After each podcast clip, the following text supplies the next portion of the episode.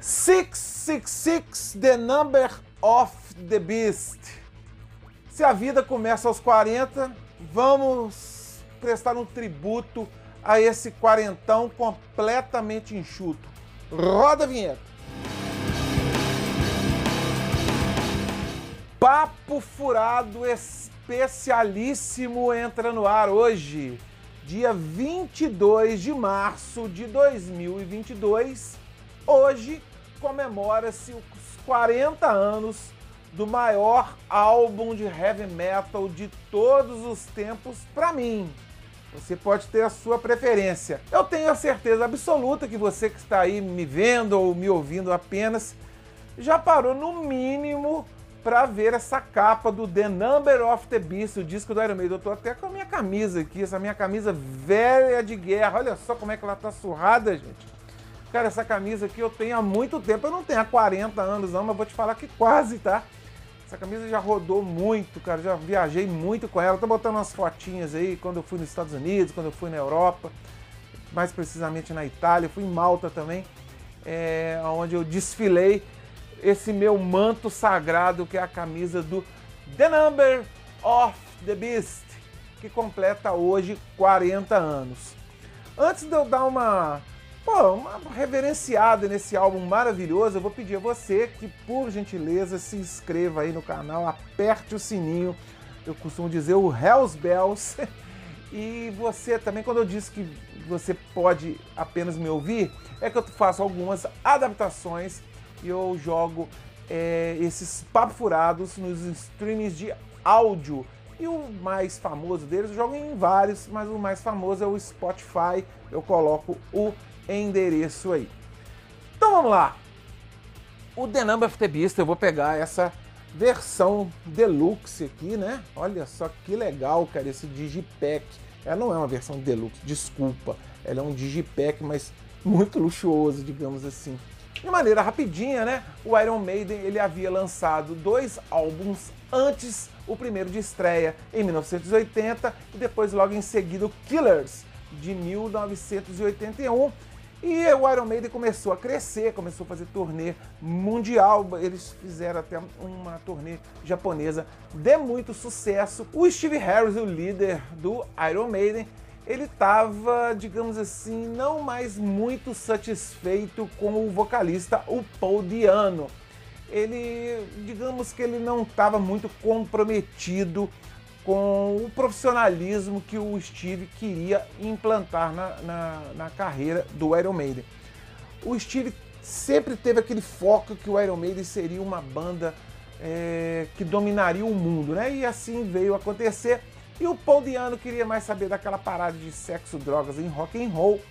É, então o Steve é, teve a ideia, junto com o Rod Smallwood, de procurar um outro vocalista. O escolhido foi o Bruce Dixon, que cantava na época no Samson. Tem um episódio que é muito famoso, que o Samson tocou no mesmo festival, Reading Fest, de 1981, e o Steve e o Rod Smallwood ficaram assistindo o Bruce e reza a lenda que no intervalo entre o show do Samson e o Iron Maiden ali tudo se acertou. O Bruce veio a entrar no Iron Maiden em setembro de 1981.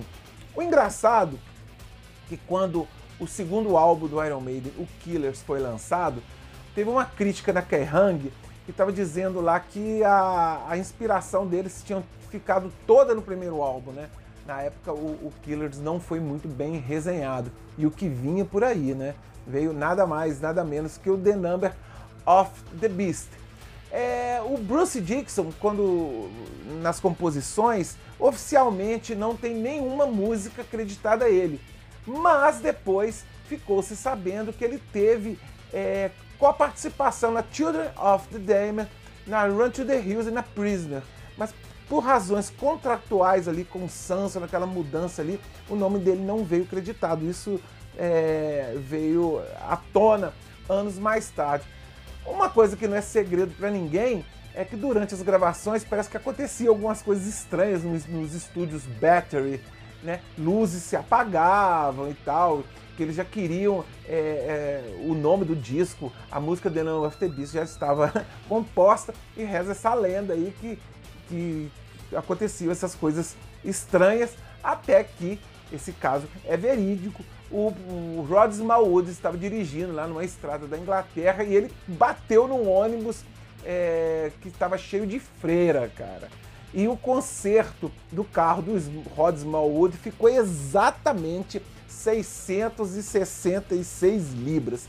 Cara, disse que a mão dele até tremeu, mas também eles ali tiveram a certeza do nome do álbum, né? Cara, que coincidência é, sensacional, digamos assim, né? E no dia 22 de março de 1982 eles lançam essa pérola aqui, já com essa capa aqui super super bacana, né, cara? O Ed dominando o diabo e o diabo dominando o homem, né? Eles aqui nas profundezas do inferno, cara. Cara, essa capa aqui, ela rendeu muitos problemas eu acho que desses problemas eles souberam tirar proveito, né? Quando eles foram fazer a turnê norte-americana, muitas é, igrejas ficavam na porta dos hotéis fazendo campanha, dizendo que eles eram emissários do Satanás, etc e tal que esse disco também, a capa realmente alimentava essa questão religiosa muito aflorada lá nos Estados Unidos. Muito esperto eles, eles acabaram revertendo essa situação dessa mídia espontânea que eles acabaram tendo, né? Eles foram matérias de muitos jornais lá na época nos Estados Unidos dizendo que eles eram persona não grata em algumas cidades, etc, etc e tal. E com isso, eles chamaram muita atenção. O fato interessante eu não tenho, eu não trouxe o vinil aqui, mas aqui dá para ver perfeitamente. O disco, ele originalmente, ele tem, eu vou tirar aqui do, vou tirar aqui da caixinha.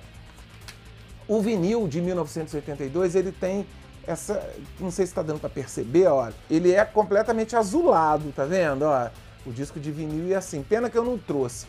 Em 1998, quando eles fizeram a, edição remasterizada, o Steve ele fez uma coisa que divide muitas opiniões. Tem gente que acha uma heresia, tem gente que acha que é da vertente que ele estava certo. Ele deu uma consertada na capa, segundo ele. Ele deixou, digamos, a capa mais escura, tá vendo? Ó, se a gente puder comparar, olha só, uma mais azulada e outra mais escura. Tem gente que acha um absurdo, né? Que as contracapas são diferentes. Essa edição é de 1998, remasterizada. Essa é uma edição da Castle de 95. O, o, o disco original ele é com essa, como eu já disse, com essa tonalidade mais azulada. O original é assim. Eu tenho certeza que na época os discos eram pensados o lado A e o lado B. O lado B seria o lado A e o contrário, né? Acho que ele abriria The of the Beast, a Run to the Hills, a Gangland, a Will Be Thy Name e o contrário, né? É, eu acho estranho eles terem começado com Invaders, que é uma música rápida. O Iron Maiden tem essa tradição de abrir discos com faixas rápidas, mas a, a Invaders acabou não ganhando os shows, não a música muito preferida é, do grande público, apesar de eu gostar dela. Enfim, eu acho que eles acabaram errando essa prensagem de lado A, lado B. Isso para quem é mais jovem pode parecer uma coisa inimaginável, mas eu tenho isso eu tenho certeza absoluta que os discos eram pensados, a ordem deles, quem abriu o lado A, lado B, etc e tal. Vamos lá, vamos falar rapidinho então na ordem correta, né? O disco abre com Invaders, uma música sensacional, rápida, mas ela comparada com as outras do disco, ela fica um pouco é, eu fico um pouco esquecido, fico um pouco abaixo ali do padrão. Children of the Damned é uma música que tem ali a marca do Adrian Smith, começa de, com um dedilhado. Cara, quem não conhece a Children of the Damned? Depois, The Prisoner. Cara, uma música que começa com uma bateria pesadíssima, tem aquela introdução lá com aquele vocal lá maluco, fazendo alusão ao filme. É, e o riff de guitarra da Prisoner é uma coisa de louco. 22 Acacia Avenue é a, é a continuação de Charlotte the Harlot que é lá o, a casa lá das primas lá de Londres, né? Cara, eu adoro é, 22 Acacia Avenue. Essa eu acho que, que as pessoas deviam pedir muito mais nos shows do que, por exemplo, a Extender the Great. Peraí, mas isso é um outro, um outro, um outro problema. The Number of the Beast é uma música que dispensa qualquer tipo de comentário. É um dos clássicos da música, do rock de todos os tempos. Hunt to the Hills, com aquela introdução de batida sensacional feita pelo saudoso Clive Burr. Eu vou falar um pouquinho rapidinho dessa formação. É, a Gangland também é a, é a segunda Invaders do disco e a Halloween Be Thy Name. Eu tenho uma versão aqui, a, aquela versão que eu mostrei da, de 98, tem a Total Eclipse, que originalmente é lançado aqui nos singles, que é essa capa sensacional da, da Run to the Hills. Olha que capa legal demais. E o single do, da Number of the Beast, propriamente dita, as duas músicas tiveram incursões de videoclipes, né? Ali em 92 o videoclipe estava de forma embrionária, mas ali eles já começaram a também a pensar nesse mote. The Number of the Beast tem uma formação única. Em nenhum outro álbum é, a line-up foi o Bruce Dixon, que acabara de entrar, o Steve Harris, que é o membro fundador, Dave Murray também, que é o guitarrista fundador da banda, o segundo o álbum que o Adrian Smith participa e o baterista Clive Burr, que depois veio a ser substituído pelo Nico McBrain, que ali foi a formação mais clássica do Iron Maiden. É só isso. Eu vim aqui prestar um tributo a esse disco maravilhoso que faz parte da minha vida há 38 anos digamos assim. É, a 30 eu conheci o The of the Beast ali no finalzinho de 83 e eu fiquei completamente maluco. Eu queria. Aquela capa me seduziu de uma forma. É, que eu fiquei né, alucinado. Eu lembro que eu ia pro meu colégio, que era um colégio de padre, o colégio dos jesuítas aqui em Juiz de Fora. Eu adorava ir ostentando é, a capa do, do The Number of the Beast. Ele já causava ali. E mal sabia que dentro do disco ele ainda era muito mais maravilhoso do que a capa, né? Pode parecer clichê se a vida começa aos 40, que esse disco envelheça de maneira brilhante. Ele ainda está ainda muito atual, ele tem uma gravação muito boa, ele tem a produção do Martin Burt, que eu acabei não citando, que foi o maior produtor do Iron Maiden ali na fase áurea. Beleza, pessoal? Cara, não tem desculpa. Você que não conhece, corre e escute essa pérola que é sensacional. Tá bom, pessoal? Vou nessa de tempos em tempos. Eu volto gerando conteúdo. Vamos cantar parabéns hoje pro The Number of the Beast, porque ele merece. Um forte abraço. 666 The Number of the Beast. Up the Irons. Fui.